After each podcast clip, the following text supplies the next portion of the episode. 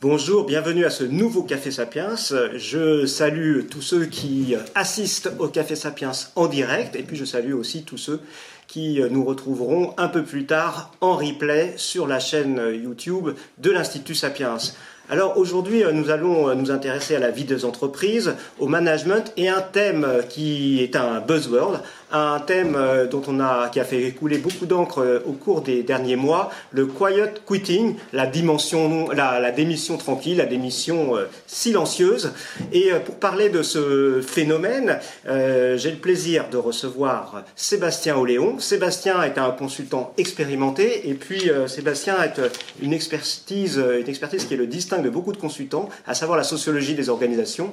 Ça s'enseigne en business school, c'est peut-être euh, un peu moins connu que le marketing ou la finance, mais ça peut être très utile. Le plus simple, Sébastien, c'est que tu te présentes. Alors, quel est ton, parcours en quelques mots? Ah, bah, Effectivement, moi j'ai eu, euh, comme, tu le dis, j'ai eu la chance de découvrir la sociologie des organisations pendant mon parcours professionnel. C'est-à-dire que je travaillais dans le secteur industriel et dans le secteur financier, et je pense que comme beaucoup de gens qui nous écoutent, j'apprenais le management sur le tas, quoi. Parce que quand on est jeune, on sort de son école ou de quelques formations qu'on ait fait.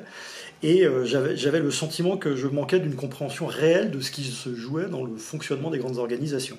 Et j'ai eu la chance, euh, alors j'ai essayé de lire des choses, ce qui est bien, mais j'ai eu la chance de participer à un programme de formation qui a été fait par une institution qui s'appelle le CEDEP, et dans laquelle on avait la chance que la sociologie des organisations soit enseignée par quelqu'un qui s'appelle François Dupuis, qui est quand même, de mon point de vue, le grand sociologue des organisations français, héritier de, Michel Crozier et autres.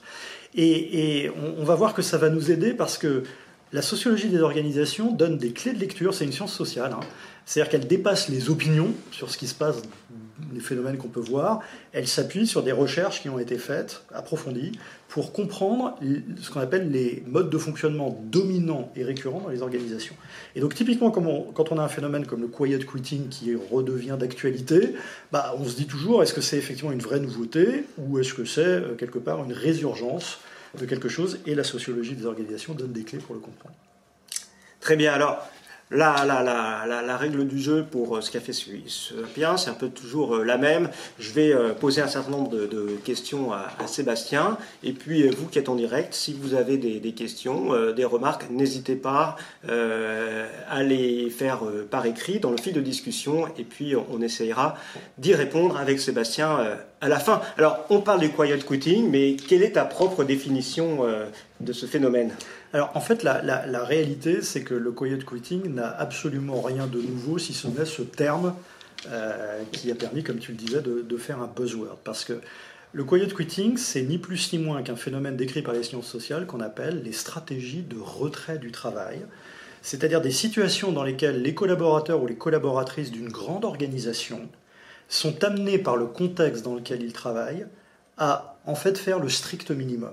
Donc c'est pour ça d'ailleurs que la, notion de démission silencieuse elle est intéressante parce que c'est plutôt que de démissionner et de partir parce que on a du mal à se reconnaître, à travailler dans l'organisation dans laquelle on est, on fait une sorte de demi-démission qui est de dire attendez, moi je ne fais que ce qui est prévu par exemple par ma fiche de poste, je ne travaille qu'exclusivement aux horaires qui m'ont été donnés, je ne mets plus cette espèce de supplément d'investissement qui permet d'avoir soit une meilleure performance, soit une meilleure qualité de service. Et en même temps, on ne peut pas me le reprocher parce que je fais stricto sensu mon job.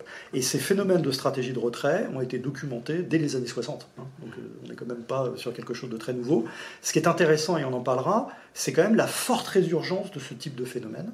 Euh, et euh, je, fais un peu un spoiler qui, dans les études que nous on fait, est directement lié à du post-Covid, c'est-à-dire en fait le, le très fort contraste qu'il peut y avoir entre l'autonomie qu'ont eu les gens, ou les façons de travailler très différentes qu'ont eu les gens pendant la crise Covid, et un retour, entre guillemets, à la normale, euh, qui pose énormément de difficultés et qui conduit à ces stratégies de retrait.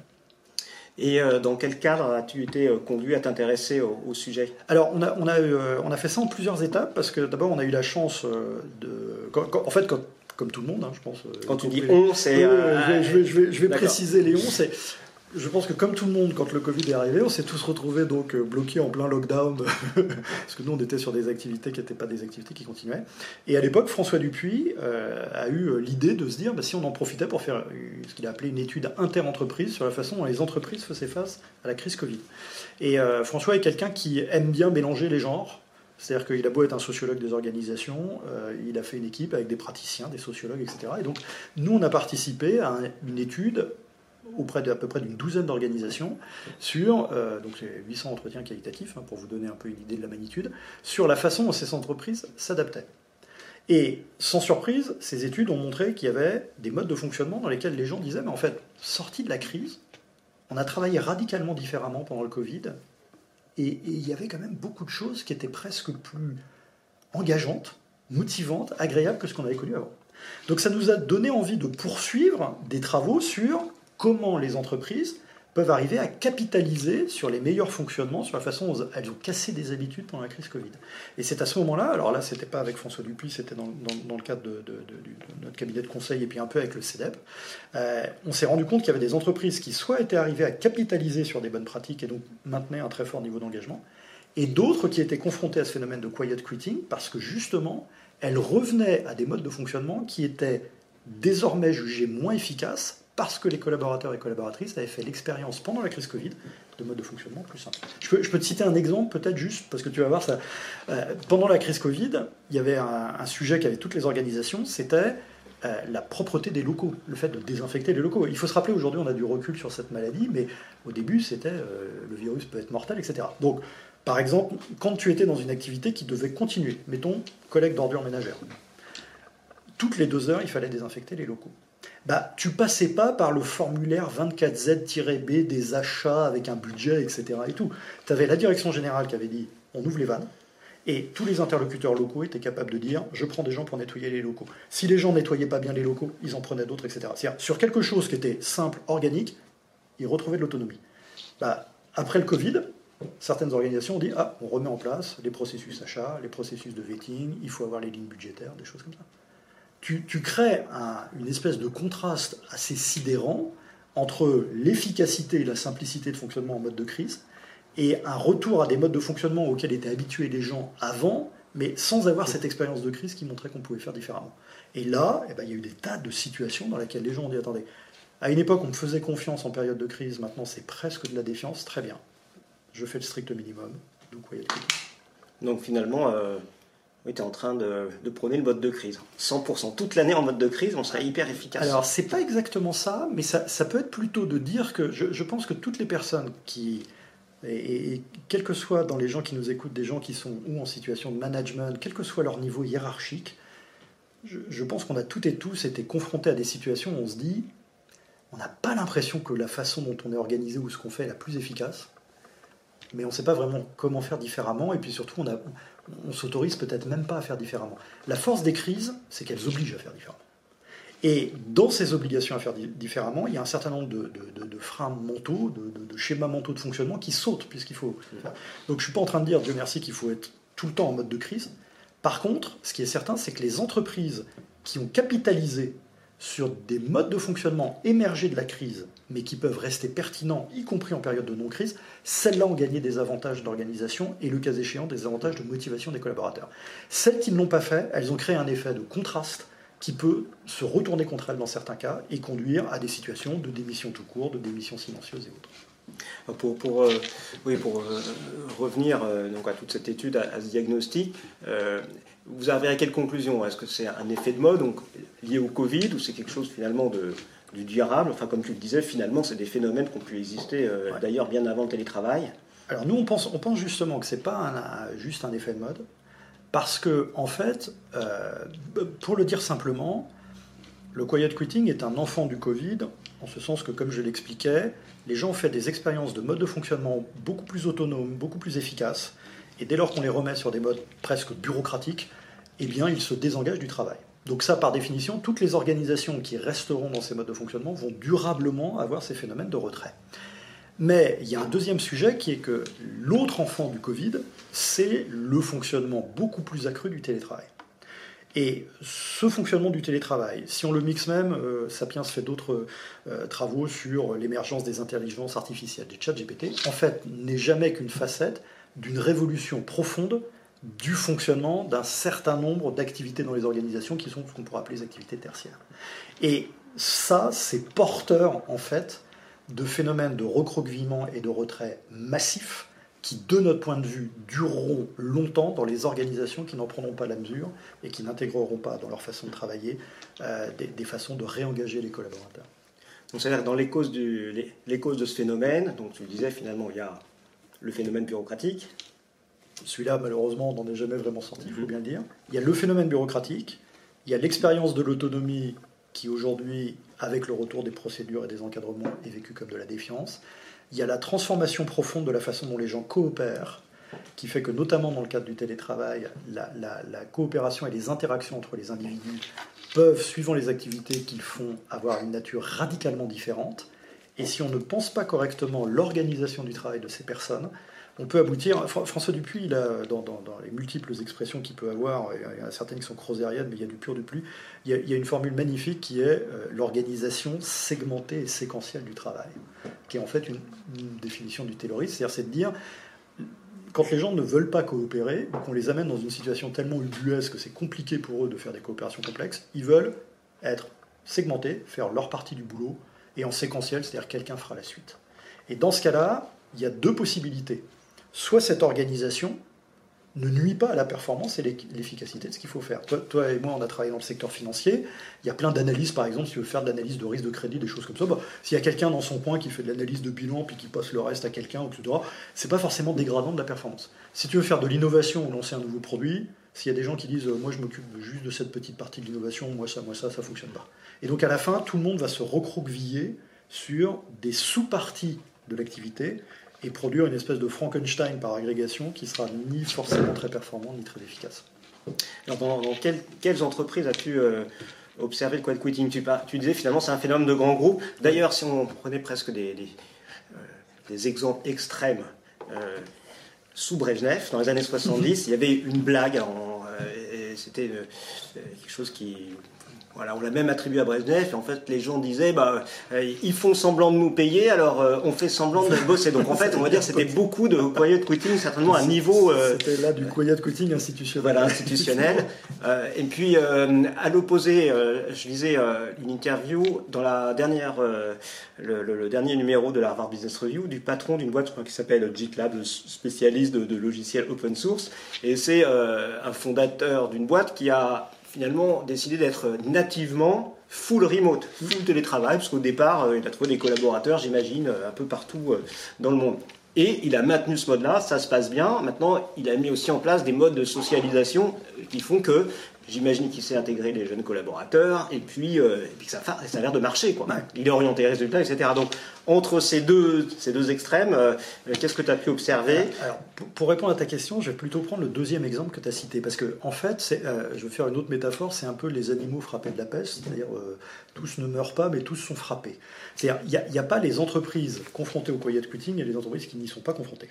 Il y a des types d'activités qui, si elles sont encadrées d'une façon excessivement contrôlante, bureaucratique, etc., vont produire un retrait, une stratégie de retrait du travail de la part des collaborateurs.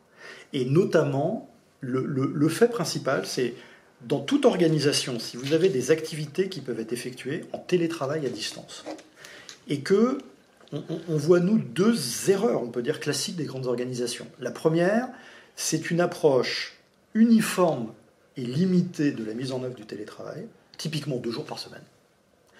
Alors que dans la réalité, tu as des parties de l'organisation, si je reprends ton dernier exemple, où les gens pourraient poser quatre jours en télétravail et avoir une journée sur site dans lesquelles là, ils ont toutes les interactions humaines efficaces. Et donc quand on dit à ces gens-là, bah oui, mais désolé, la règle c'est deux jours, bah, dans leur esprit, ils perdent deux jours, deux, enfin deux, jours par semaine, ils perdent du temps dans les transports. C'est pas de nature à envoyer leur engagement. Et à contrario, tu peux avoir des activités dans lesquelles même deux jours de télétravail, c'est pas concevable, parce qu'en fait, il y a une telle complexité. Tu vois, par exemple, euh, gérer euh, les difficultés clients, euh, des difficultés de maintenance, par exemple, sur des, sites industriels. Si tu télétravailles, tu risques d'avoir une difficulté de mobilisation des compétences et de la capacité à travailler des gens. Bah, parce que pour le coup, ils ne sont pas sur le site et ils n'ont pas accès aux mêmes moyens de travail, etc. Donc là où la, réponse à ta question est complexe pour les grandes organisations, c'est que ce sont les activités d'une part et le contexte dans lequel les collaborateurs et collaboratrices font leurs activités qui risquent ou non de créer du quiet quitting. Et l'exemple le plus, alors quand même pour, pour, pas éviter ta question, je ne nommerai pas l'entreprise en question quand même par charité, euh, les entreprises qui, par exemple, ont décidé que comme une partie significative de leurs collaborateurs étaient obligés de travailler sur site. Que de ce fait, tout le monde continuera à travailler sur site et au bureau, y compris des gens qui pourraient télétravailler. Celle-là euh, enregistre des phénomènes massifs de démission des talents qui pourraient télétravailler et de retrait du travail, de quiet quitting des collaborateurs de fonction centrale, par exemple. Parce que, à la fin des fins, c'est un non-sens. A contrario. Le sentiment d'inéquité. Ouais. A contrario, parce que malheureusement, euh, c'est complexe. Les entreprises qui choisissent de dire on va avoir un développement, par exemple, du, travail à distance et du travail sur site, bien organisé, pensé avec les managers pour ceux qui peuvent le faire, et puis des activités sur site. Elles sont confrontées à une autre forme de tension. C'est un peu une résurgence du col bleu, col blanc, mais accentuée par le fait que, si je te prends des, entreprises industrielles qu'on a dans nos clients, euh, en été, avant, l'ouvrier pouvait comprendre que euh, lui, il travaillait dans un atelier où il faisait très chaud, et euh, les cols blancs, ils avaient la chance d'être dans le bureau climatisé. Maintenant, il ne raisonne plus comme ça. Il dit Moi, je fais une heure de transport pour venir à l'usine, une heure de transport pour repartir dans des transports en commun bondés. Et les gens qui me contrôlent, la plupart du temps, ils sont chez eux si elles n'ont pas de transport. Cette question de l'allocation du temps et de l'investissement qu'il faut faire pour se rendre sur son lieu de travail, c'est quelque chose qui devient urgent. Mais finalement, ce, sujet du positionnement du curseur, euh, on l'a eu aussi à, je dirais même une, dizaine, une quinzaine d'années, sur euh, ce qu'on appelait à l'époque l'open space. Il y avait même eu un bouquin qui s'appelait L'open space m'a tué. oui, euh, or, le, le, juriste qui a besoin de s'isoler, il n'avait pas forcément envie d'être sur l'open space et d'entendre euh, les pas de ses collègues euh, et des gens euh, et voir des gens l'interrompre sans arrêt. Et donc finalement là, c'est avec le télétravail, c'est plus le, le, bring you, c'est le bring your own device, mais c'est le bring your own office si je puis dire. je suis chez moi et finalement je m'isole et je suis bien pour travailler. C'est même pas uniquement le transport, etc. Mais tu vois l'exemple que tu cites du juriste, c'est exactement ce qu'en sociologie on appelle la contextualisation de l'activité. C'est-à-dire dire les gens peuvent travailler sur des open space, c'est réduire la vision de l'organisation du travail, euh, je dirais, à ses modalités pratiques, logistiques. Dans la réalité, tu as certaines activités qui peuvent se faire en open space et d'autres, comme tu citais le qui peuvent passer. Et puis après, euh, c'est comme les cavaliers de l'Apocalypse, il y en a un troisième, qui est que euh, François Dupuis, dans ses bouquins Lost in Management, je pense qu'il y a un fil rouge qui est passionnant, où il explique la façon dont on demande en fait au management intermédiaire d'arriver à gérer des changements d'organisation et de fonctionnement, grosso modo, sans les aider. Et euh, par exemple, on, reproche beaucoup aux managers dans les études que, l'on voit, les collaborateurs disent les gens ne me font plus assez confiance, me contrôlent excessivement euh, euh, de manière à être sûr que je travaille, notamment quand je ne suis pas chez moi. J'aimerais alerter sur deux points sur ce sujet. La première chose, c'est aussi une des phrases que François prononce le plus, c'est l'acteur est intelligent. C'est-à-dire, la plupart du temps, oui, vous avez les 3 à 5% de managers, micro-contrôleurs stressés, etc. Mais enfin, dans 95% des cas, les managers vont contrôler en suivant des procédures qu'on leur demande d'imposer. Moi, j'avais des gens en entretien qui me disaient je dois finir l'entretien parce que je dois faire un rapport d'activité de ce que j'ai fait dans la journée. C'est pas leur manager qui leur imposait de le faire, c'était l'entreprise qui demandait un rapport d'activité des télétravailleurs. Donc là, c'est l'organisation au sens large qui crée de la défiance, pas simplement quelques managers. Et la deuxième chose, c'est qu'on comprend sans peine que suivant les activités, organiser de façon efficace des coopérations entre des gens qui sont sur site, des gens qui peuvent travailler de chez eux, suivant des calendriers plus ou moins autonomes, est extrêmement complexe. Et nous, ce qu'on constate beaucoup, c'est qu'il y a un côté, bah, les managers, débrouillez-vous. Et là, on a du retrait de ces managers. C'est-à-dire le, le quiet quitting du manager intermédiaire à qui on a des injonctions de dire il faut que les gens soient efficaces, soit par exemple il faut qu'ils reviennent au bureau alors que lui-même est convaincu qu'ils seront aussi efficaces s'ils sont chez eux, etc. Place ces gens-là, c'est-à-dire, pour répondre à ta question, dans les organisations, je pense qu'un des bons critères pour estimer si on a des problèmes autour de ces transformations, c'est l'état du middle management et c'est l'état de stress du middle management. Et notamment l'état de retrait du middle management qui au bout d'un moment se dit, euh, écoutez, moi, oui, je dis à tout le monde de venir le mardi pour socialiser, mais enfin, il suffit pas que les gens viennent pour qu'ils socialisent. Quoi. Bon, bah, je le fais. Et, et, ça, ce sont des phénomènes délétères, durables, qui peuvent être réellement dangereux. il y a un mot que tu as prononcé plusieurs fois, c'est le mot euh, contrôle, euh, contrôle tatillon bureaucratique, etc.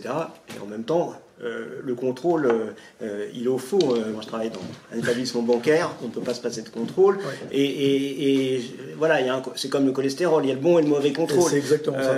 Où, je conseille la, lecture des, bouquins d'un sociologue qui s'appelle Christian Morel sur les, décisions absurdes, où il montre que dans des situations extrêmes, hein, où, la vie peut être en danger, traversée de zones d'avalanche pour des guides de haute montagne, salle d'opération pour des chirurgiens, etc., etc., il y a du contrôle. Alors, ça peut être en binôme, euh, on double-check, principe des quatre yeux, etc. Mm. Et là, le contrôle est, positif, parce que ça permet de délivrer euh, une super qualité pour les clients, ou pour le, enfin, en tout cas pour l'organisation. Donc, comment, bah, quand tu parles du contrôle, tu parles de tel type En fait, si tu veux, si tu veux effectivement essayer à très grande maille de le définir, c'est que il y a un excès de contrôle sur la façon dont les gens doivent faire les choses et une insuffisance de contrôle sur la qualité de ce que font les gens. C'est-à-dire que on essaye de se donner l'impression qu'une organisation est bien gérée, bien administrée, quand on a contrôlé euh, un tel a fait ça à telle heure, il a produit telle chose, etc., il a respecté tel, tel cahier des charges. Ça, pour le coup, ça produit du désengagement. Vous voyez, un, exemple simple, c'est si vous dites à des gens, euh, tu parles de contrôle des risques, bah voilà les modalités de remontée d'un certain nombre d'alertes. Tu as créé des, canaux figés pour remonter des alertes. Donc si quelqu'un a une intuition, voit un truc qui ne rentre pas dans une case, bah, s'il est en retrait apathique, en quiet quitting ou retrait apathique, il va dire, bah non, moi je vois un truc, mais ça rentre pas en EK, je le mets pas. Donc est-ce que le contrôle que tu as mis en place, le processus, a créé de l'efficacité ou pas par rapport à la mission que tu te donnes Tu peux te poser la question. A contrario, si tu dis aux gens, écoutez, vous avez une autonomie d'organisation négociée, parce qu'il ne faut pas non, non, plus tomber dans l'espèce de naïveté de se dire les gens aiment l'autonomie. Attention, ce que les gens n'aiment pas, c'est des situations dans lesquelles les process et les contrôles sont extrêmement rigides et presque infantilisants, alors que dans la réalité, ils savent faire leur job et ils savent le faire intelligemment. Là où ils vont trouver les contrôles utiles, c'est quand ils disent bah, Attends, moi j'ai produit quelque chose, j'ai une sorte de feedback qui dit ok, est-ce que le truc est bon, est-ce qu'il est bien fait? Ça, ça va être du contrôle utile. Tu vois? Donc il y, a, vraiment un côté dans lequel il faut beaucoup de clarté entre ce que font les gens et le vrai contrôle à valeur ajoutée, qui est le résultat, la performance qu'ils ont produite, et puis quelque part ce qu'on peut en apprendre. Et, pour ne te prendre que l'exemple du télétravail et du co-recruiting, l'exemple que je citais dans lequel tu demandes aux gens d'envoyer une timesheet de ce qu'ils ont fait dans la journée. Moi, quand je fais des entretiens avec les gens, je leur dis, mais concrètement, vous faites quoi? Puis les gens se marrent. Les gens ils disent, mais je peux mettre ce que je veux. Les gens peuvent se dire, moi j'ai des gens par exemple qui me disent, en fait, bah, je, mets mon timesheet de 9h à 18h, parce que nous on demande de faire à 9h à 18h. En fait, dans la réalité, c'est que là, à un moment, j'ai eu un problème sur la machine à laver, donc j'ai quelqu'un qui est venu, puis il y a un truc, je l'ai fini euh, le soir, mais, je l'ai mis de 5h à 6h. Et la meilleure manière de visiter les contrôles, c'est de se poser deux questions. Ça, c'est du, du pur jus. C'est qu'est-ce qu'on cherche à faire avec ces contrôles? Et qu'est-ce que ça produit comme stratégie auprès des gens qu'on contrôle? Si le contrôle crée un engagement accru, une meilleure compréhension de ce que font les gens par le contrôle, qui est une forme de protection, c'est-à-dire ils se disent, en étant suivi et contrôlé, je ne vais pas faire d'erreur, là le contrôle est efficace. Si le contrôle c'est de la bureaucratie, euh, bureaucratie pardon, paralysante, c'est totalement contre-productif. parce que tu parlais euh, de, la, révolution qui constituait par exemple l'intelligence artificielle, etc. Mais c'est vrai que euh, la bureaucratie on peut symboliser la bureaucratie par le formulaire, hein, ça c'est un peu. Voilà. Or, avec l'informatique, ça, les formulaires, on peut en faire dans tous les sens. Bah, bien sûr. Donc, en fait, finalement, on industrialise aussi à un, niveau incroyable euh, le, formulaire et on bah, a terminé. Il y, a un vrai sujet qui est de se dire est-ce que cette nouvelle révolution des modes de fonctionnement ne risque pas d'être, alors qu'on pourrait imaginer aujourd'hui que les technologies permettent justement aux gens d'avoir beaucoup plus d'autonomie, de délester sur des algorithmes ou des intelligences artificielles les parties à faible valeur ajoutée? Ça, c'est ce qu'on imagine intellectuellement. Mais la réalité, c'est qu'on voit plutôt de la rebureaucratisation et de la reterrorisation. C'est ce que tu décris. La bureaucratie 2.0. Exactement. Donc en fait, on aimerait un monde euh, de libération d'énergie et on recrée du Taylor, euh, alors certes avec euh, des, acronymes intéressants et puis, et puis de la technologie rigolote. Mais, mais ça, là, la question tu vois, que tu poses typiquement, c'est une question cœur pour le fonctionnement des organisations futures. Et si les dirigeants ne s'emparent pas de cette organisation, la nature est telle qu'elle produira de la bureaucratie, du contrôle, des choses comme ça. D'autant plus qu'on a toujours euh, du mal à élaguer et finalement on se dit on se débarrasse de tel ou tel process, etc. Donc, on, ajoute un process pour simplifier les process existants. Euh, mais est-ce que tu as des, statistiques à partager ou est-ce que c'est plus quantique que calibre Là, tu, donnais ces exemples de, de, collaborateurs qui doivent faire des, des, timesheets, etc. Tu l'as constaté souvent C'est dans, alors, dans, quel type euh, d'entreprise? Alors, je te remercie de cette question parce qu'elle elle va me permettre de rebondir sur un deuxième point qui est que les phénomènes dont on parle, ce sont des phénomènes qui sont à la fois complexes et contextuels. Et on constate, nous, que, et je pense que les gens qui nous écoutent l'auront vu eux-mêmes, que beaucoup d'études qui sont faites sur des phénomènes, ce sont des euh, études qu'on appelle quantitatives déclaratives. Je vais mettre un peu les pieds dans le plat. De notre point de vue, ça ne permet pas de capturer ce type de réalité. C'est-à-dire que si demain tu fais un sondage où tu demandes aux gens euh, votre niveau d'engagement, des trucs comme ça, etc., la réponse que tu vas obtenir n'est pas la réalité. Tu vas obtenir une réponse qui est une opinion, parfois un peu exacerbée. Donc, des statistiques sur le fait de dire quel est le pourcentage en moyenne de gens qui seraient en quiet quitting, etc., etc., euh, ce ne serait pas scientifiquement rigoureux de le faire. Par contre, il y a quelque chose qui est plus intéressant. C'est de se dire, nous, on a fait quelques travaux dans lesquels on s'est amusé à comparer la performance et l'efficacité du fonctionnement d'activités comparables dans lesquelles soit il y avait un retour aux pratiques anciennes, les gens reviennent au bureau, il y a des procès, beaucoup de KPI, soit on essayait de capitaliser sur des modes de fonctionnement plus autonomes tirés de la crise. Je vais prendre un exemple, on a travaillé pour des entreprises dans lesquelles il y a une activité qui est a priori pas la plus sexy, c'est le recouvrement des créances impayées. D'accord que pas... Et les recouvrements de créances impayées, c'est typiquement un job organisé de façon bureaucratique. Hein. C'est-à-dire que tu as un dossier dans lequel il y a la liste des factures qui sont impayées, le contact, etc. Et avant, c'est organisé sur des open space avec des gens qui doivent faire un certain nombre de calls, appeler la personne, etc. Il se trouve que ce recouvrement d'impayés a dû continuer à être fait pendant la crise Covid, qui a duré longtemps. Donc beaucoup d'entreprises, parce qu'elles avaient notamment les moyens technologiques informatiques qui permettaient aux gens d'avoir toutes ces informations chez eux pour faire les relances, les gens, ils ont fait. Ben, on s'est rendu compte que sur une organisation qu'on a analysée spécifiquement, qui avait une entité qui était toujours en open space, et une entité qui travaillait en, le, taux de recouvrement des gens qui étaient en télétravail était 17% supérieur à celui des gens qui étaient sur site. Alors, on a creusé, parce que comme c'est dire. Mais sur le plan méthodologique, là, ça avait quelque chose de. Là, là, on, pouvait se dire, là on pouvait se dire, voilà, il y, y, a quand même une mm. centaine de collaborateurs de part et d'autre, on a discuté avec eux pendant un peu de temps, plus les managers avaient commencé à regarder le truc. Et on s'est rendu compte, parce que tu vois, quand, quand tu as ce genre de phénomène, il faut te dire, ok, c'est génial, mais pourquoi?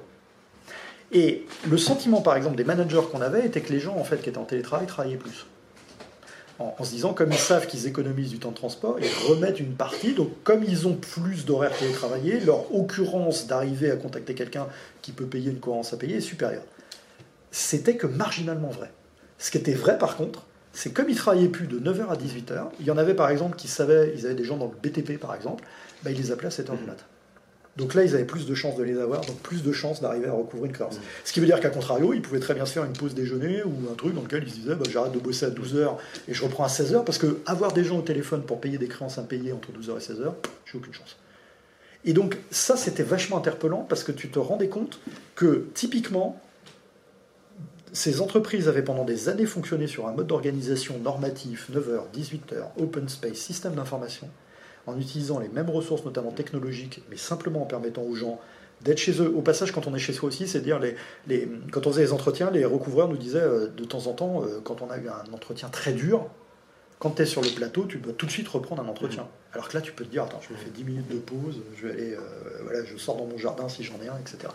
Et donc, c'est un bon exemple quand même d'efficacité. Et j'inciterai, moi, les organisations qui veulent aller sur ces sujets, à moins regarder les problèmes et essayer de les quantifier, que de plutôt essayer de quantifier la valeur ajoutée qu'il peut y avoir et le cas échéant ajuster les problèmes qu'il peut y avoir à adopter d'autres modes de fonctionnement. Alors j'espère que vous êtes nombreux et surtout euh, ne passez pas en mode euh, de euh, quiet quitting vis-à-vis de notre émission. Ça serait embêtant. voilà. Alors il y a une question qui, qui sera, enfin qui, qui complémentaire qui, qui vient de, du public. Quelle est l'importance de ce phénomène selon les pays membres de l'OCDE Est-ce que tu as une vision ah, un peu internationale? Tu étais aux États-Unis il y a peu de temps. Alors oui, mais alors là je vais. alors j'ai appris au contact du fameux Dupuis une espèce de rigueur intellectuelle qui fait que non, j'ai pas, j'ai pas mhm. d'éléments ce que je peux dire quand même, c'est que d'abord, il n'y a, pas. Euh, le, CEDEP est une organisation très internationale. Il n'y a pas d'organisation euh, et de pays qui disent nous, on n'a pas le phénomène chez nous. Tout le monde l'a. Hein. Alors, il, peut prendre des formes plus ou moins massives. Vous voyez, par, exemple, et, et parfois d'ailleurs, il y a des comparaisons internationales qui ne sont pas très pertinentes parce que ce qu'on a appelé la grande démission, par exemple, qui est un autre phénomène où là, carrément, les gens quittent l'entreprise. Oui, les 7 millions d'Américains qui ont disparu dans la nature. Exactement, euh. qui sont partis, etc. Je, pense qu'on fait beaucoup de comparaisons sur, pour le coup, des contextes différents. Quiconque a travaillé aux États-Unis euh, sait que demain, un Américain euh, qui travaille sur la côte Est, quitter son job, aller bosser dans quelque chose de différent sur la côte Ouest ne lui pose pas de problème, dès lors que le marché immobilier lui permet de se relocaliser. Quand on parle de grande démission en France, on a très bien vu que en fait, la, la réalité est beaucoup plus subtile que ça. Par contre, que toutes les grandes organisations, pays de l'OCDE, soient confrontées à ces phénomènes de révolution du travail tertiaire et d'organisation du travail, à des phénomènes de, de, retrait, de stratégie de retrait, de quiet quitting comme on l'appelle, dans certains types d'activités, notamment post-Covid, avec un focus particulier sur les télétravailleurs, et qu'elles aient également des difficultés, on en, a peu parlé d'intégration. Parce que un, des grands problèmes également qui, crée ce quiet quitting et cette démission silencieuse, c'est vous imaginez, j'imagine qu'il y en a qui nous regardent, euh, regarde toi comme moi, quand on a travaillé, on a été accueillis dans des entreprises où tout le monde travaillait sur site, euh, on pouvait rencontrer les gens de façon informelle, c'est-à-dire en dehors de notre travail, on avait des tas d'occurrences et de possibilités d'avoir des contacts informels qui nous apportaient beaucoup. La personne qui est rentrée, je reprends même l'exemple de ton gars là, qui, a, des gens euh, qui travaillent en full télétravail, recréer ce lien, ces réseaux, est devenu beaucoup plus difficile dans certaines organisations pour les jeunes générations. Et ça, c'est un sujet sur lequel, pour le coup, on voit quand même, Dieu merci, certaines entreprises. Euh, ouais, Oui, parce que finalement, c'est c'est peut-être une digression, mais je pense que c'est peut-être pas mal parler euh, euh, deux, trois minutes sur euh, ce que tu appelles la grande démission, donc c'est 7 millions d'Américains. Et même en France, est-ce que euh, en ce moment, hein, c'est un certain nombre de boîtes qui ont du mal à, trouver Alors, ces tensions, les gens qui accepteraient peut-être plus des CDD que des CDI, peut-être également un peu plus de difficultés pour le secteur public de recruter. Alors, est-ce que c'est lié justement à, cette, à ce poids de, de, la bureaucratie? Est-ce qu'il y a quand même des liens bah, que tu le... D'abord, nous, ce qu'on observe, c'est que c'est toujours pareil, hein. on est sur un phénomène complexe qui parce qu'il y a du quiet quitting, mais au-delà du télétravail. Hein. mais, Même dans des boîtes où il n'y a pas de télétravail, finalement. Raphaël, il faut se dire vraiment qu'il faut avoir en tête que ce phénomène, il est extrêmement complexe.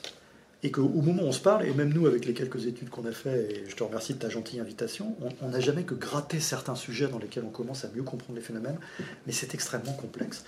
Je, pense que dans ce que tu dis, il y a, y a, par exemple deux choses qu'on constate. La, la première, c'est que dès lors que le rapport au travail est très dicté par les activités que l'on fait. Moi, par exemple, je, vais te prendre un exemple qui va te parler quand on dit voilà les jeunes et le télétravail. Au sens de la sociologie des organisations, c'est un non-sens. Parce que le jeune, ultra diplômé, sur un métier en tension, travaillant dans une grande métropole, ne va pas avoir le même, le même rapport au travail que le jeune sous-diplômé en province, etc. Donc, dans les phénomènes que tu cites de difficulté à recruter, etc., ça revient à ce que je disais précédemment, c'est moins les entreprises qui ont des problèmes que les activités qui ont des problèmes. Si on prend le cas de la fonction publique, il se trouve que nous on travaille autant avec la fonction publique qu'avec euh, des fonctions privées. Tu te rends compte que les tensions que tu as, par exemple, les difficultés à recruter, c'est sur des compétences dans lesquelles, à nouveau, le privé a pour le coup des fonctionnements moins bureaucratiques, paye mieux et autorise même le cas échéant du télétravail si tu veux avoir les trois effets qui sont les effets les plus attractifs. Là où avant, et puis on voit aussi avec les débats sur les retraites, etc., le, statut particulier qu'apportait la fonction publique est, en train plutôt de se déliter, alors que pour un certain nombre d'intervenants, il peut y avoir la possibilité d'aller trouver une meilleure presque protection du travail dans le secteur privé. Donc on a plus des phénomènes, si tu veux, de transvasement d'activité qu'un problème structurel de fond. Je vais, là encore mettre les pieds dans le plat sur un truc. Tu as probablement entendu parler de cette étude de la Fondation Jean Jaurès qui s'appelait la, paresse autour de la grande flemme c'est une étude quantitative, donc forcément l'interprétation est difficile et honnêtement un peu accusatoire. C'est-à-dire, si tu considères que, par exemple, le, cœur de cette étude, c'est une question qui est posée, qui est de dire quelle est l'importance du travail pour vous dans votre vie. Et puis, euh, alors d'abord, il, y, a deux défauts. On te parle que des gens qui ont mis très important. Si tu regardes depuis que cet institut fait ses études, les gens entre très important et important au travail, la somme des deux a pas tellement varié. Par contre, le côté très important, effectivement, baisse. Bah oui, euh, quand tu es dans un monde dans lequel les 35 heures sont passées par là, tu peux plus t'organiser si tu es en télétravail, etc. Bah oui, le, travail va avoir une importance relative. Qu'est-ce que tu mets comme terme derrière importance? Donc, La compréhension des phénomènes à l'œuvre, elle est très complexe. L'approche statistique et quantitative, elle peut être mhm. extrêmement piégeuse. La clé, c'est la compréhension du contexte avec les acteurs. Oui, même parfois on dit voilà, on est peut-être passé d'une société euh, euh, de, l'effort à une société du confort, et puis euh, le canapé devient un peu le, centre de tout, mais on peut très très bien travailler toute la journée sur un canapé. Qu'est-ce que ça peut faire? Et si tu, reprends, si tu reprends mon exemple mm. du recouvrement de créances, qui est loin d'être le métier le plus sexy du monde, tu as des gens qui travaillent sur le canapé plus efficacement que des gens qui étaient dans l'ancien système organisé d'open space, etc. Donc je, crois, dans ce que tu dis, euh, ce que j'aimerais que les gens gardent en tête, c'est que on, sait très bien, et c'est aussi ce que tu apprends la sociologie d'organisation, que on a toujours tendance à considérer que les, structures, d'ailleurs pour être précis, sont bien conçues et que le problème c'est l'humain et être très accusatoire sur l'humain. Je pense que la période qu'on ouvre, toutes les personnes qui rentreront là-dedans en disant quand on a des problèmes, c'est les problèmes, c'est les gens, passeront à côté de la clé qui est de dire non, il faut comprendre le système on, va rentrer dans les années qui viennent dans des situations dans lesquelles les entreprises qui seront capables de créer un contexte, un système qui donne envie aux gens d'exprimer leurs capacités, une certaine implication dans leur travail, celles-là seront gagnantes. Il n'y a pas de raison de penser qu'elles n'y arriveront pas. Si elles font de la bureaucratie, elles n'y arriveront pas. Ça, on est, on est certain. Bah, en fait, voilà, je, je, souhaitais te poser cette question. Si, euh, parmi nos, dans notre public, il y a, des, il y a certainement des managers, euh, des euh, dirigeants d'organisation, des consultants, des salariés. Qu'est-ce que tu donnes comme conseil aujourd'hui bah, Je pense que le conseil que je leur donnerais déjà, c'est de, de c'est d'avoir espoir quand même dans ce qui est en train de se passer. Parce qu'il y, a, y a beaucoup, euh, il y a quelque chose qui est assez frappant. Si vous faites des recherches sur Google ou autre sur ces sujets, vous voyez tout de suite des choses accusatoires, délétères, la paresse, le désengagement, les jeunes générations qui ne travaillent pas, tout ce que tu citais. Euh, c'est le monde dans lequel on vit. Euh, on, fait, on fait plus de buzz avec des, des, ondes un peu négatives qu'avec des ondes positives. La réalité, moi, moi j'ai une admiration pour un, monsieur qui s'appelle, vous avez compris François Dupuis d'un côté, mais aussi Winston Churchill. Winston Churchill disait la différence entre l'optimiste et le pessimiste, c'est que le pessimiste voit la difficulté dans l'opportunité, alors que l'optimiste voit l'opportunité dans la difficulté. Je pense que toute personne aujourd'hui qui travaille et qui est confrontée à des phénomènes de, reparamétrage complexe de la façon dont il travaille, et qui, et qui voit des effets négatifs, assurément, doit voir dans ces difficultés une opportunité. Je pense qu'aujourd'hui, quand on est un manager dans une organisation, on a tout à fait la possibilité d'aller discuter avec des managers de son propre niveau, avec sa hiérarchie sur ces sujets, parce que les sujets sont sur la table. Je pense que l'intérêt d'un truc comme le Café Sapiens, c'est que si le Café Sapiens part du quiet quitting, et la question même qui m'a été posée sur le CDE, c'est bien que le problème existe. Quand un problème existe, on ne peut pas l'ignorer.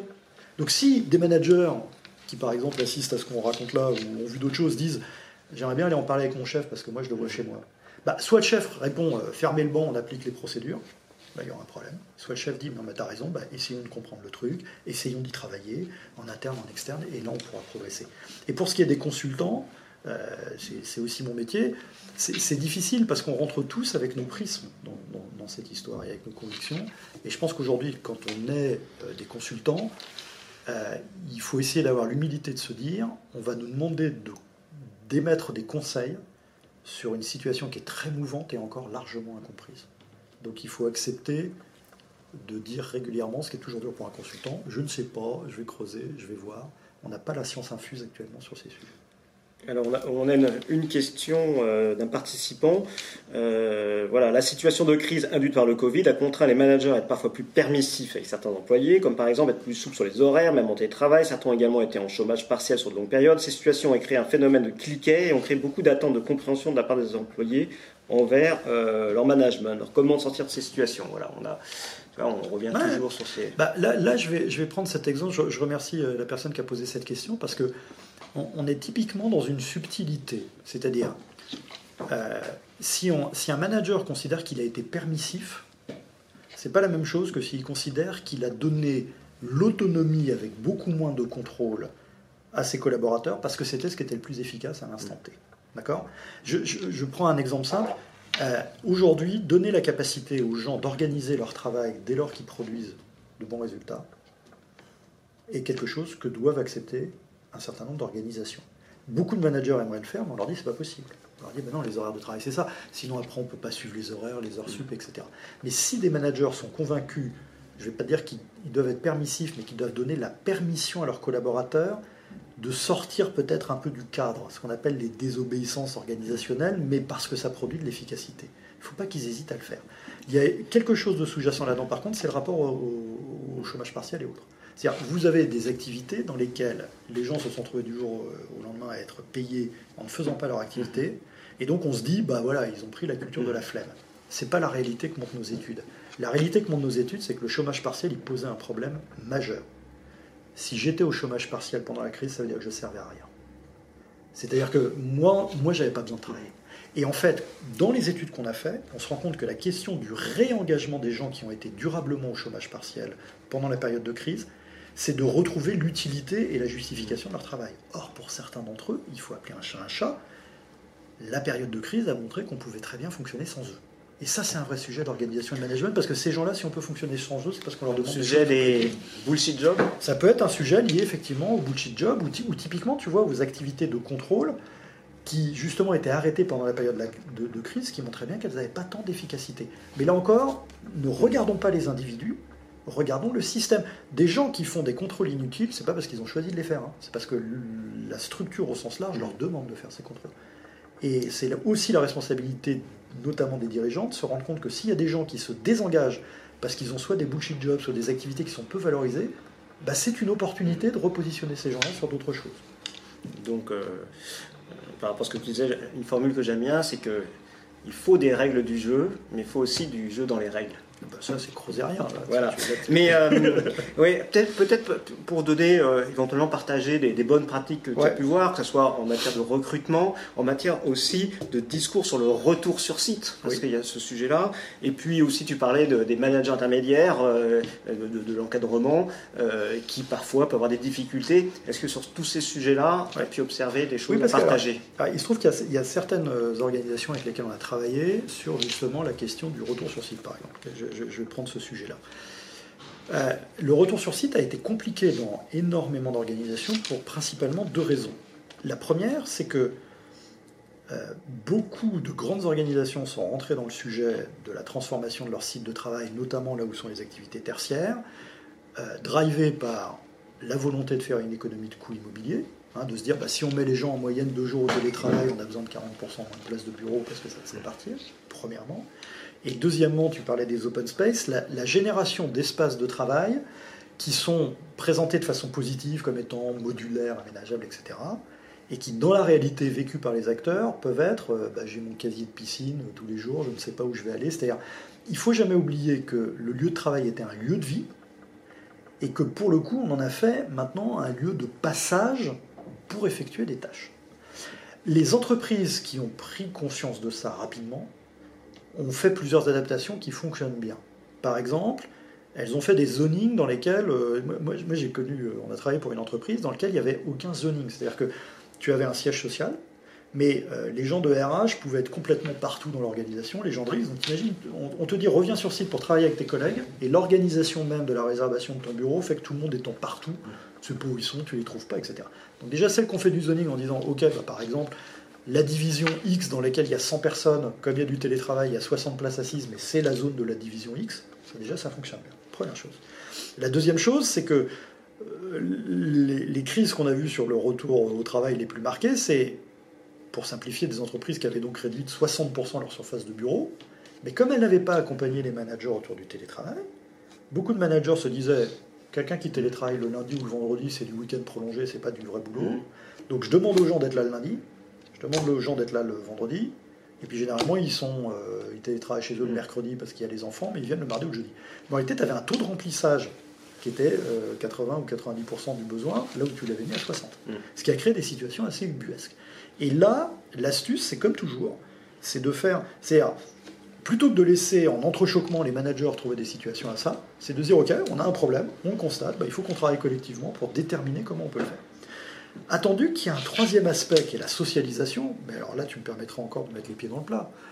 Euh, n'oublions pas que les grandes organisations, avant la crise, la socialisation, c'était l'afterwork, auto-organisé par les collaborateurs, parce qu'on avait coupé tous les budgets de séminaires, de team building, de que sais-je. Les entreprises qui arrivent à recréer du lien sont celles qui réinvestissent soit dans des temps de socialisation avec des moyens, soit qui vont utiliser par exemple des programmes de formation, des choses comme ça, pour recréer un collectif humain. Celles-là, elles s'en sortent bien. Mm. Celles qui le font par entrechoquement, ça fonctionne bien. Donc, sur le retour sur site et la création de collectifs, euh, là encore, c'est compréhension du contexte et des actions avec une intention. C'est pas juste laisser euh, les managers, euh, entre guillemets, se débrouiller et trouver la meilleure solution, la plupart du temps dans des injonctions contradictoires de contrôle et de manque de moyens. Et puis il y, a tout le sujet, tu parles de socialisation tout l'informel, la sérendipité. Voilà. Bah, moi, euh, j'aime bien le managing by wandering around, me balader. Donc quand je vais, euh, finalement, si j'enchaîne des réunions chez moi, je prends mon, exemple perso, bah, du coup, bah, je suis chez moi. Quoi. Mm. Je fais mes réunions. entre deux réunions, j'ai même pas le temps de voir des gens, parce que finalement, j'enchaîne les réunions. Mm. Et, puis entre midi et deux, j'ai mangé euh, sur un coin de table. Mais avec la cantine, les machines à café, les couloirs, etc., il peut se passer plein de choses. Mm mais dans tout ce côté-là, est-ce que tu as déjà là aussi des bonnes pratiques Je vais, je te prendre même une autre bonne pratique sur la partie télétravail, parce que je, pense que là, tu as fait une, description qui était presque idyllique, parce que je suis sûr que ton agenda, comme ceux que je vois beaucoup, il est pire que ça. C'est pas tant que tu enchaînes tes réunions, c'est que tu as plein de réunions où tu en as même plusieurs sur le même créneau, mmh. parce que mmh.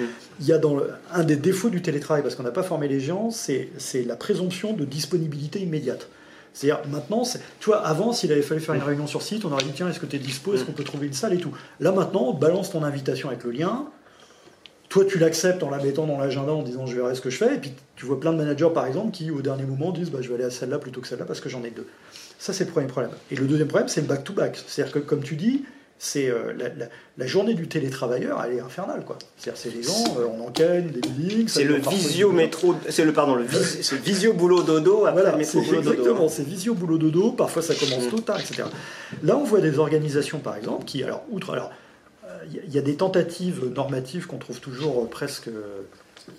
je ne vais pas essayer d'avoir un terme trop négatif. On va, dire c'est c'est charmant. C'est la charte du télétravail. C'est-à-dire d'essayer là encore de mettre des normes et de la bureaucratie en disant organiser des choses comme ça, ne fonctionne pas. On a des organisations par contre qui font des systèmes dans lesquels elles, demandent aux gens qui créent des réunions digitales de, de, réellement quand même respecter quelques principes qui sont des principes salvateurs. Un principe qui peut paraître idiot, c'est on commence en se présentant, c'est-à-dire si on ne connaît pas les autres, parce que c'était déjà le cas quand on était dans les bureaux, mais là c'est encore pire. Et dans les créneaux d'organisation, on s'accorde à dire par exemple que les dix dernières minutes d'une réunion sont des échanges informels. C'est-à-dire qu'on essaye, parce qu'avant tu serais sorti du bureau, puis tu aurais peut-être dit, ouais là Raphaël il a parlé d'un truc, j'ai pas tout compris, mais tu n'aurais pas... Voilà. Là non, tant qui euh, ton zoom suivant qui est sur un truc différent. Donc il y a, y a, quelques règles, mais qui ne doivent pas être des chartes, qui doivent être des pratiques inspirationnelles pour managers, et ensuite il faut faire confiance aux managers et leurs équipes pour dire, ok, ça on va le mettre en place, ça on va pas le mettre en place, on va l'organiser comme ça. Et puis il y a une deuxième chose, c'est vraiment euh, important, c'est il est important de socialiser et de se voir sur site.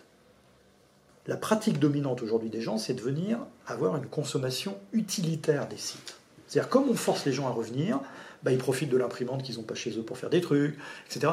Ils vont aller voir des gens. Il y, a, une autre expression, je voudrais la citer ici, parce que quand on a travaillé avec, euh, avec François Dupuis, il y avait une vraie sociologue des organisations qui s'appelle Cécile Rowe, et qui à un moment a, mis aussi une résurgence dans un truc en disant le point du télétravail, c'est que ça va créer ce qu'on appelle des collectifs affinitaires, qui était une notion qu'avait bien décrit Crozier. Collectif affinitaire, ça veut dire quoi? Ça veut dire je ne travaille pas avec les gens avec qui j'ai besoin de travailler, je travaille avec les gens que je connais, que j'aime bien.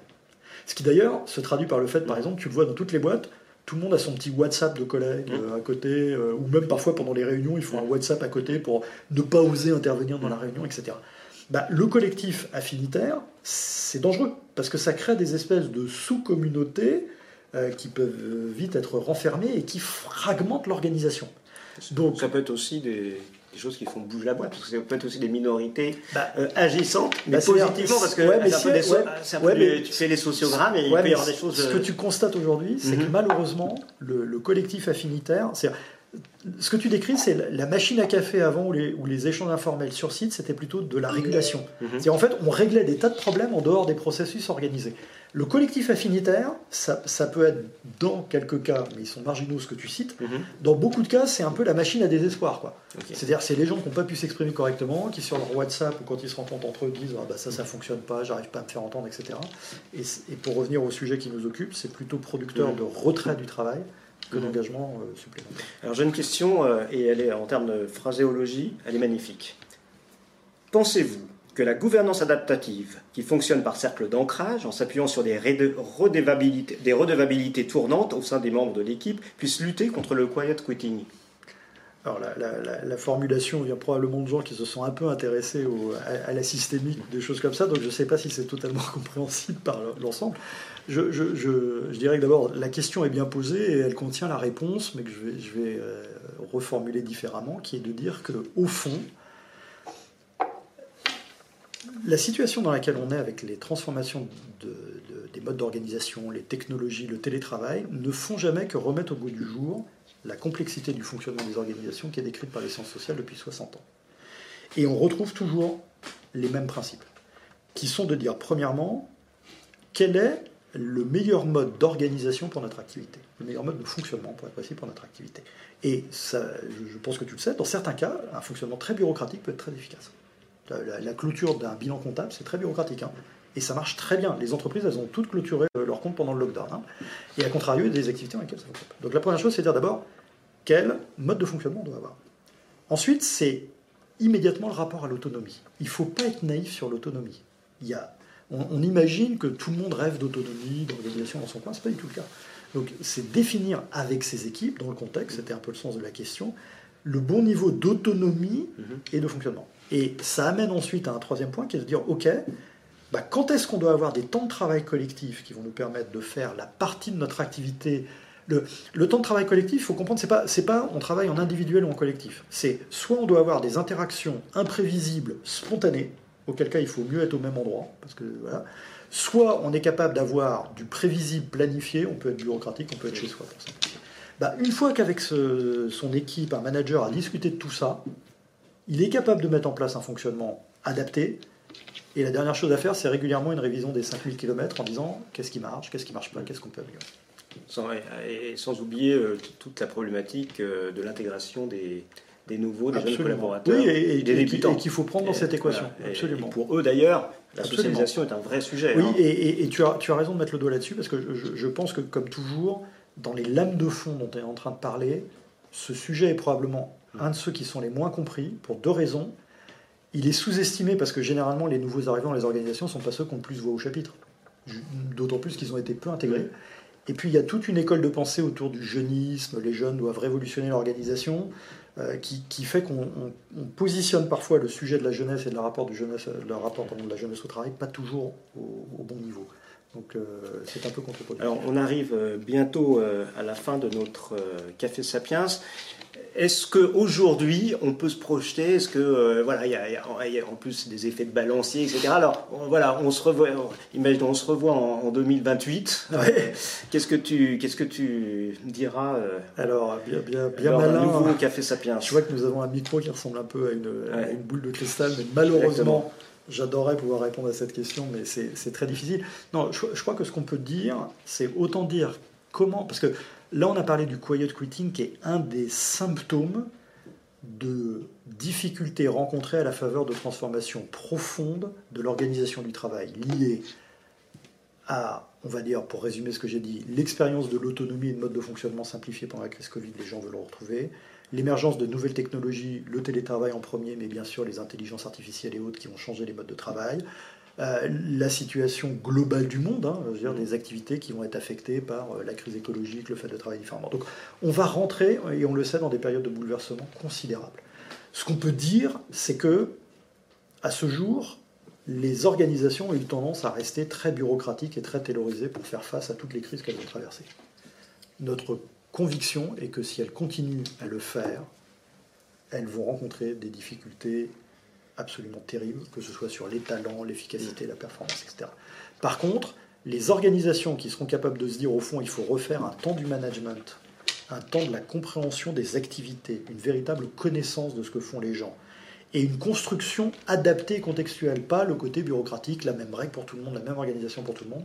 On va retrouver, en tout cas pour les organisations qui le feront ça. Et la bonne nouvelle, c'est qu'il y en a certaines qui commencent déjà à le faire. Dieu merci. Celles qui ne le feront pas, euh, dans 5 ans, quand on en parlera, il y en aura peut-être même qui sont un peu comme Kodak, si tu veux. C'est-à-dire qu'elles seront, seront peut-être même plus là pour raconter comment elles fonctionnent. Merci euh, Sébastien. Alors, je terminerai par euh, euh, ma séquence habituelle coup de gueule, ah. coup de cœur, parce que peut-être pour ouvrir ou donner des, des idées pour poursuivre la réflexion euh, à nos amis qui sont euh, en direct ou qui nous regarderont en replay. Alors, est-ce que tu as envie de, partager quelque chose? Ah bah je vais, bah, je vais faire les deux. Mhm. Euh, non, mais je pense que le coup de gueule, vous l'aurez compris, c'est toutes les fois, parce que les gens qui nous regardent, j'imagine, essayent aussi de comprendre ce qui se passe. J'ai pas la prétention d'avoir apporté des réponses à tout, Dieu merci. Je vous donne, moi j'ai un seul coup de gueule, c'est méfiez-vous soit des approches accusatoires quand on commence à vous expliquer que le problème c'est la paresse, des trucs comme ça, etc., ayez un réflexe dans votre tête de dire c'est quand même un peu trop simple. Euh, comment expliquer que des gens hyper engagés pendant le Covid deviennent désengagés après euh, C'est les mêmes, hein, grosso modo, la plupart du temps. Donc, fuyez les approches accusatoires et fuyez, ou en tout cas soyez très méfiants vis-à-vis des approches très quantitatives, biaisées. C'est-à-dire, euh, vous voyez, par exemple, si vous avez des gens qui travaillent, je vais reprendre cet exemple sur les jeunes générations, ils vont avoir tendance à avoir une lecture par le fil des jeunes générations. Ce qui veut dire qu'il y aura des choses intelligentes à apprendre, mais ce ne sera pas l'alpha et l'oméga. D'accord? Et puis, bah, le coup de cœur, euh, forcément, on en a parlé. Moi, moi j'aimerais que tous les gens qui nous écoutent, et plus largement tous les gens qui managent, puissent avoir la chance, comme j'ai pu l'avoir, d'être davantage exposé, de comprendre la sociologie des organisations. C'est une matière qui est aujourd'hui euh, sous-enseignée dans les business schools, un peu partout. Et comme malheureusement tout le monde ne peut pas avoir la chance, de, comme, j'ai pu l'avoir, de travailler avec François Dupuis, tout le monde peut avoir la chance d'acheter la trilogie Lost in Management, qui sont, si vous êtes manager, collaborateur, si vous vous intéressez aux organisations, si vous avez trois bouquins à acheter, plus ils sont en poche maintenant, ça coûte rien, c'est euh, les, trois Lost in Management. François Dupuis est un pédagogue remarquable. C'est un homme qui vient du réel et qui vit le réel. Et euh, vous aurez énormément à apprendre de ça. Donc le coup de cœur, il est là. Et le coup de gueule, c'est vous, vous comme moi, on va lire beaucoup de choses. Il faut beaucoup de recul. Et généralement, quand c'est accusatoire, c'est dire ok, il y, a un biais qui quand même nous détourne du sujet. Euh, François Dupuis, d'ailleurs, tout le monde ne le sait pas, mais et, voilà, il est connu effectivement dans, certains cercles de consultants, de gens qui, s'intéressent au management. Mais euh, quand il y a, je sais pas, une trentaine d'années, Christian Blanc avait chambouler, si je Air France, Air France, et avait même fait un référendum en disant c'est moi ou ah. euh, voilà, ou sinon euh, c'est ma proposition, c'est mon plan d'action, euh, mon plan mon stratégique où je pars. Mais en fait derrière, je dirais dans les soutes, il y avait François Dupuis et ses qui travaillaient. Et, Alors, François, il y a l'os. Vous, vous allez sur YouTube, vous tapez François Dupuis, vous allez lire des articles c'est une mine d'or. Il y a, d'autres gens qui mm. peuvent être intéressants, mais François, c'est vraiment pour moi euh, la, mine d'or pour manager et collaborateurs. Alors, quant à moi, je terminerai par euh, euh, deux coups de cœur. Le premier, c'est un film, un film qui s'appelle Tar, T-A-R, ah un film pour moi, c'est un, chef-d'œuvre, un film remarquable sur, avec une actrice non moins remarquable qui est Kate, Kate Blanchett, euh, sur une chef d'orchestre. Alors si vous voulez voir un film avec une analyse euh, profonde sur euh, les mécanismes de pouvoir, avec en plus un leader charismatique, mais qui est très fort en communication, mais aussi qui est très fort sur son métier, parce que voilà, un chef d'orchestre, on ne peut pas être bon qu'en com, il hein. faut être très très bon sur le plan du métier, eh bien allez voir tard, et franchement mieux vaut tard que jamais, hein. allez-y. Puis le deuxième coup de cœur, bah, un peu comme tout le monde, j'ai découvert chat GPT, j'ai testé, j'ai essayé, et on peut dire ce qu'on veut, oui, effectivement, on n'a pas les sources, etc. Mais euh, l'essayer, c'est approuver. Enfin, c'est quand même un outil remarquable et on se dit que d'ici 5 ans, on a euh, là une nouvelle techno incroyable. Et alors, ça tombe bien parce que le prochain Café Sapiens, dans une semaine, eh bien, il sera consacré à ChatGPT avec deux invités de marque. Laurent Alexandre, que vous connaissez tous, et Olivier Babot, le fondateur de Sapiens, que vous connaissez très très bien. Alors je vous dis euh, certainement euh, à la fois prochaine et surtout euh, soyez nombreux pour le prochain Café Sapiens sur chat GPT. Merci à vous. Merci à vous. Merci Sébastien. Merci Raphaël.